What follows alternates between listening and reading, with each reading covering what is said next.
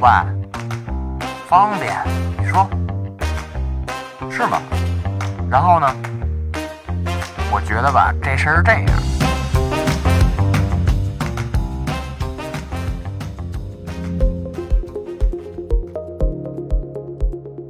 大家好，我是芝芝，欢迎收听给芝芝打电话的第零期。这是差点 FM 一个全新的系列，怎么玩呢？简单来说，就是你给我打电话，我录下来，然后制作成节目，让更多人听到。这个系列跟听友连线区别还挺大的，听友连线是听友对主播，给芝打电话是朋友对朋友。怎么说呢？就是你假装我是你无话不谈的朋友。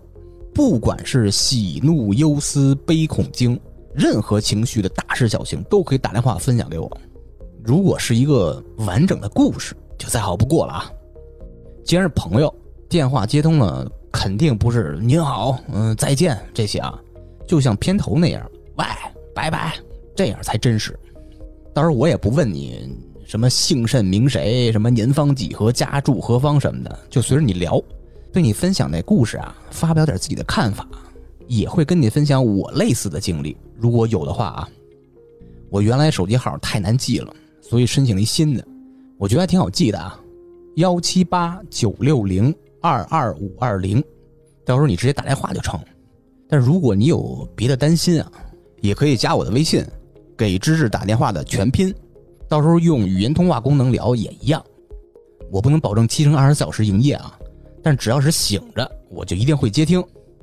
其实说实话，这个系列实验性比较强，我都不知道打给我的能是什么样的人，更不知道能听到什么样的故事，甚至都不知道有没有人会打给我。所以多久更新一期也说不好，咱们看个情况啊。